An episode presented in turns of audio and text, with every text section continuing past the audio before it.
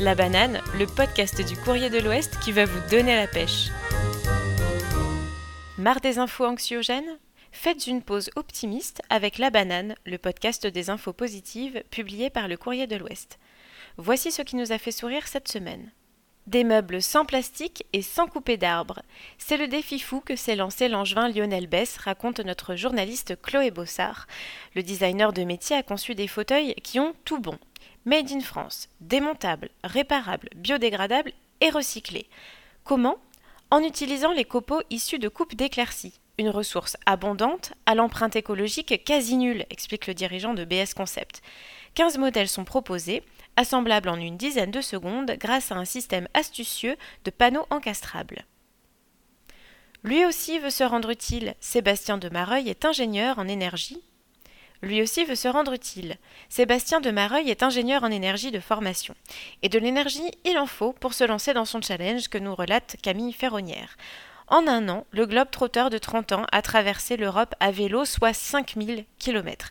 Départ à l'hiver 2018, en stop, avec mon gros sac à dos et ma guitare, se souvient-il. Son but, rencontrer les gens dans leur quotidien, avoir la vraie expérience du voyage.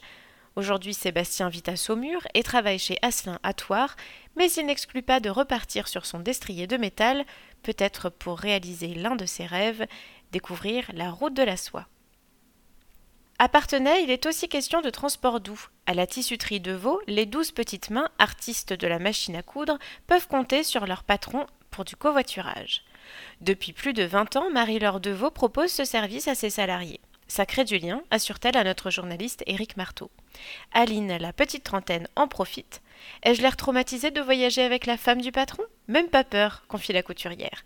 Et cerise sur le tricot, les patrons insistent pour que les covoiturés ne déboursent pas un centime. Retrouver du contact humain, c'est le leitmotiv à l'Arceau, établissement qui accueille à Saint-Martin-du-Fouillou des adultes en situation de handicap cérébraux lésés. Tous les mercredis midi, les enfants de l'accueil de loisirs Jacques Tati viennent y déjeuner, raconte Mireille Pio. Pour les petits, l'occasion d'une sensibilisation au handicap, pour les résidents, une parenthèse de bonheur simple et pour tous, de la chaleur humaine entre chant et rire. Une nouvelle vie pour les animaux victimes de la guerre en Ukraine. L'association Toirsaise Archer Relais recherche des familles d'accueil et des adoptants pour les chats et chiens qu'elle ira chercher en décembre dans des refuges ukrainiens pleins à craquer. Des animaux qui ont souffert énormément, rapporte Fabienne, présidente de l'association, interrogée par Nadège Desquien. Certains ont été torturés, d'autres ont vu leur maison et famille anéanties par un missile.